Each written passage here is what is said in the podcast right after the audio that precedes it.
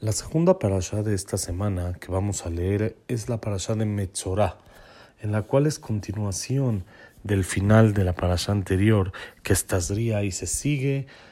explicando el proceso de purificación o de cómo se arregla cuando hay esta aparente como lepra que tenía la persona por hablar la sonará o por cualquiera de los otros pecados que llegaba, sobre cuales la Gemara escribe que son siete por los pecados que podría haber. Pero trae aquí en el libro Birkat Pérez algo muy interesante. Dice la Gemara en el Tratado de Sotá, dice Rabbi Shimon, en realidad, Minhat Sotá, un corbán que trae una mujer sotá tendría que ser con aceite y con leboná, con algunas hierbas,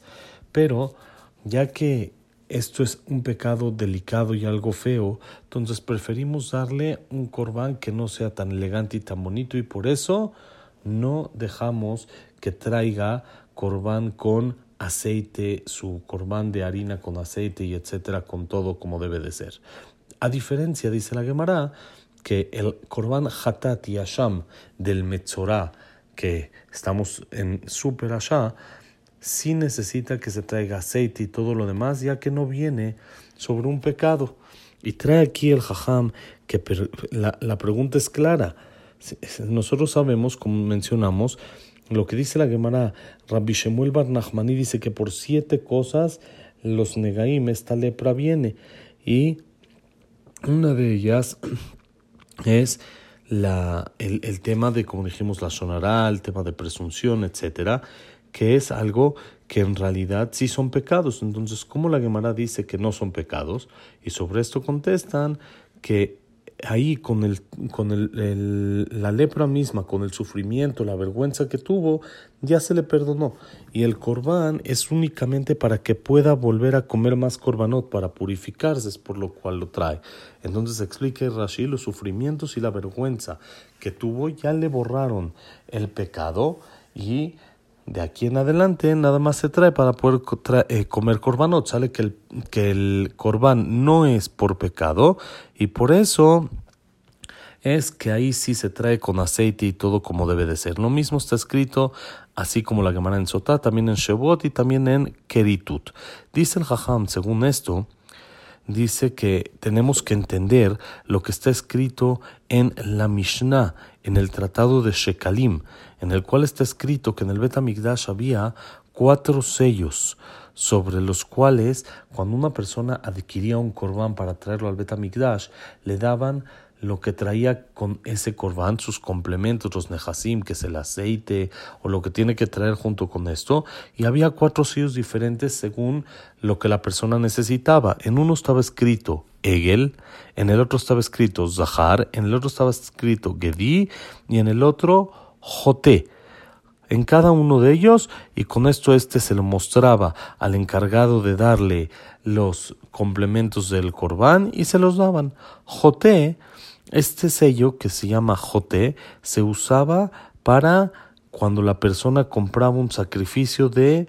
Metzorah, para traer el corbán Metzorah. Y explicó Bartenura que se le llama al Metzorah Joté, ya que dijimos que el Zarat viene sobre siete pecados que podría suceder. Y dice el Jajam, si es así, tenemos que entender. Si nosotros acabamos de mencionar que el, el sacrificio del Corban Metzorah no venía sobre un pecado, y aquí ya se le perdonó eso por medio de la lepra misma, la vergüenza y el sufrimiento, y eso nada más viene para que puedas comer corbanot después de todo lo que pasó. Entonces, si es así, ¿por qué usaban el sello en el que se llama pecado cuando dijimos que no viene el corbán sobre pecado? Y sobre esto contesta el Birkat Pérez, según lo que está escrito en el Yerushalmi al final de Masejet Yomá,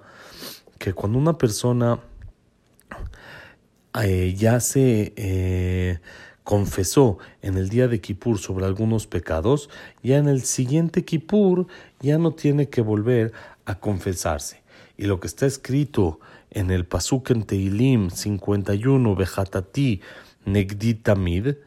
y mis pecados van a estar delante mío siempre, no que tiene que volver a confesarse eh, sobre ellos, sino tiene que recordarlos de vez en cuando para doblegarse y para recordarlos la bondad de Hashem que le perdonó ese pecado y tener cuidado de no caer sobre esto. Según esto, podemos contestar que lo que el sello del el Corbán de Metzorah tenía el nombre Jote, con esa palabra era reconocida, es para recordarle que aunque ahora que ya se curó de el zarat, de esta lepra, ya se le perdonó, que recuerde siempre lo que le pasó para no volver a caer y tener cuidado de, por ejemplo, no hablar la sonará. Es un mensaje importante para nuestra vida siempre estar al pendiente y recordar los errores que tuvimos, no para hacernos sufrir, no para que simplemente nos duela, sino para cuidarnos de no volver a caer en ellos, recordar